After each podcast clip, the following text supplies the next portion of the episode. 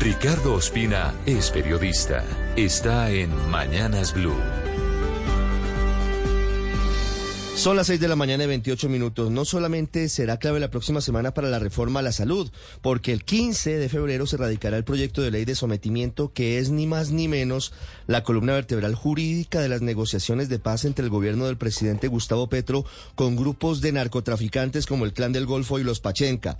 Aunque todavía no se conoce el texto definitivo, el ministro de Justicia Néstor Osuna anticipó que el gobierno está pensando en que los narcos no serán beneficiarios de eventuales negociaciones de tipo político porque en cualquier caso deben estar sometidos a la justicia ordinaria, es decir, la Fiscalía y los jueces de la República serán los encargados de adelantar los procesos en su contra sin jurisdicciones especiales de por medio. Pero lo más controvertido del proyecto está en la propuesta dentro de la ley de sometimiento, que a hoy todavía está eh, incluido para que los narcotraficantes puedan quedarse con el 10% de la fortuna adquirida de manera ilegal gracias al tráfico de drogas y a todas las actividades criminales ligadas a ese negocio. Es decir, si un grupo de narcos dice tener un billón de pesos en activos, podrían quedarse con 100 mil millones de pesos a cambio de esta negociación. De igual forma, se habla de un componente de penas restaurativas para los narcos que verdad y reparación para las víctimas de sus actividades criminales, aunque aclaran desde el gobierno que en cualquier caso pagarían hasta ocho años de cárcel efectiva.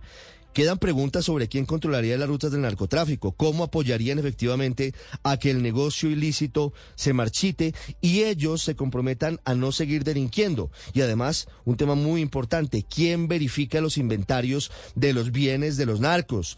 ¿Cómo le cree el Estado lo que ellos digan que tienen sin saber si están o no engañando a la justicia. Son preguntas que todavía no están claras luego de lo que se ha conocido hasta ahora. Por ejemplo, el fiscal general Francisco Barbosa anoche dijo que no tiene ni idea del texto, aunque dijo que no iba a acompañar la redacción de la ley, sí dijo que estaba muy pendiente para estar atento a hacer comentarios de lo que plantea el gobierno la próxima semana al Congreso de la República. Y hablando de bandidos y hablando de criminales, en este contexto de leyes de sometimiento, Jorge Luis Alfonso López, el hijo de la gata, condenado por asesino, no aparece, no se sabe en dónde se encuentra.